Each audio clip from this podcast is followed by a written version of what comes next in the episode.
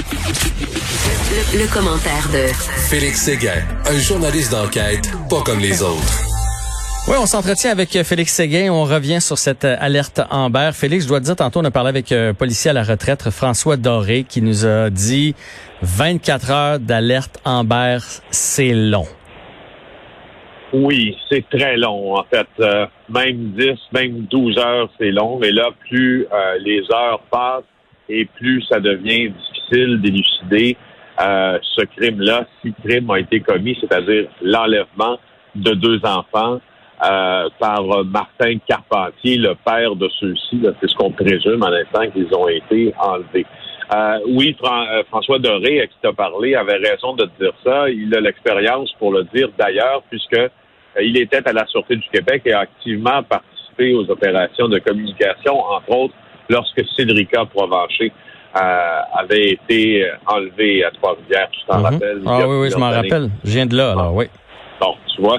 Alors, voici les développements cet après-midi. On y consacrera toute cette chronique, Jean-François.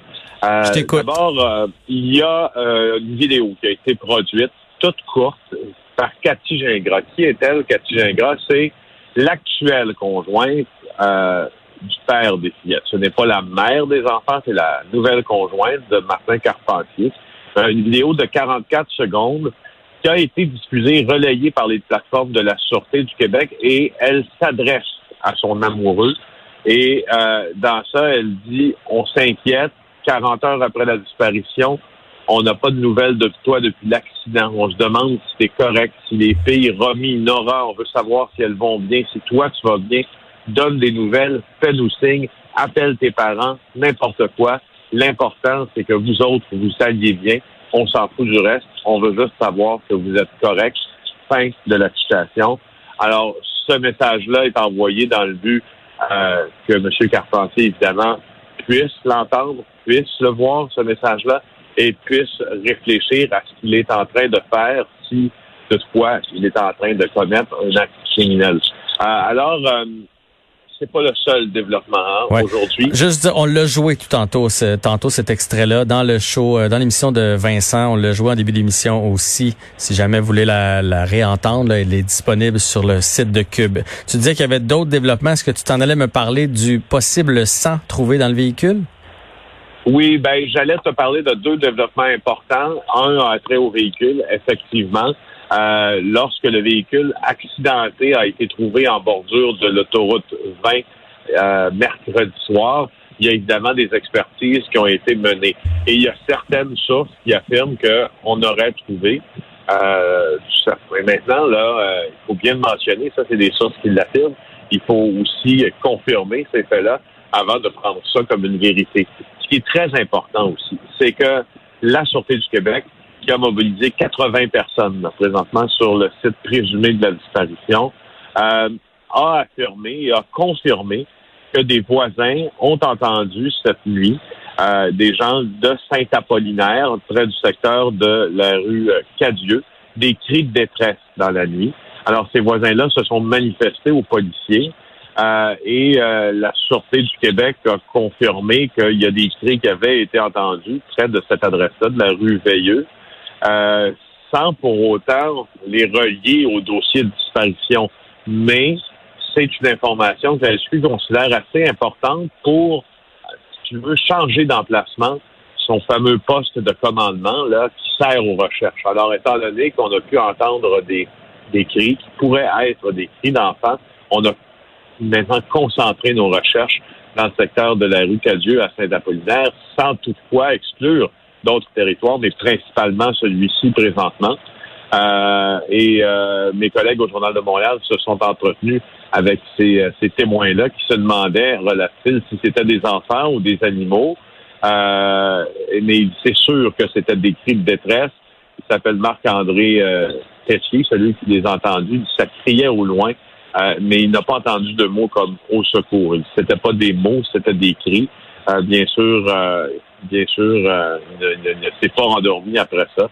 il a passé la nuit debout. le premier ministre François Legault aussi, Jean-François, lors de son allocution aujourd'hui, a joint sa voix au concert des autres voix qui demandent aux Québécois d'ouvrir l'œil, surtout ceux du secteur, Saint-Apollinaire, Laurier Station, afin de retrouver des jeunes filles et il assure que tout est mis en place afin justement d'élucider le plus rapidement cette disparition. C'est vraiment mystérieux, en tout cas. Puis j'en parlais tout à l'heure avec François Doré. Il, nous rappelait à quel point chaque piste doit être considérée. La piste comme quoi ils ont été éjectés, la piste comme quoi il est peut-être euh, dans un état second parce qu'il y a eu un coup sur la tête puis qu'il réalise pas présentement ce qu'il fait. Euh, la piste qui pourrait avoir un complice puis qu'il y avait personne dans la voiture au moment de l'accident. Il faut vraiment tout regarder du côté des policiers euh, parce qu'on doit on doit se dépêcher, on doit faire vite afin de retrouver le plus. Le, si on veut se donner une chance de retrouver les, les petites filles en pleine en pleine santé.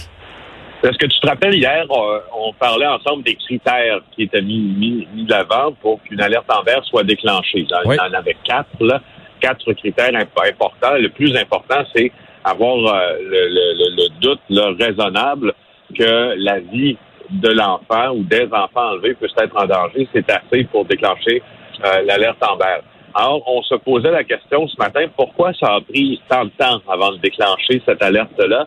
Et la réponse à cette question-là est assez intéressante. C'est-à-dire que quand on a trouvé la voiture euh, du père, ben on n'a pas déclenché l'alerte euh, automatiquement. Et il y a une raison pour ça. C'est qu'à minuit ce soir-là, le mercredi, ou ben minuit, c'est plutôt jeudi matin, mm-hmm. euh, on a rencontré à la Sûreté du Québec la mère biologique des enfants et selon ce qu'on a pu apprendre de sources policières, celle-ci disait qu'elle avait que la relation l'ex-relation qu'ils avaient ensemble, puisqu'ils étaient séparés, était une relation harmonieuse euh, et qu'elle ne croyait pas ses enfants en danger, avait-elle dit, euh, croyant incapable son ex aussi de faire du mal à ses enfants. Alors, les policiers, ce qu'ils avaient comme information à cette étape-là de leur enquête, c'était qu'il n'y avait pas de danger réel pour la vie des enfants.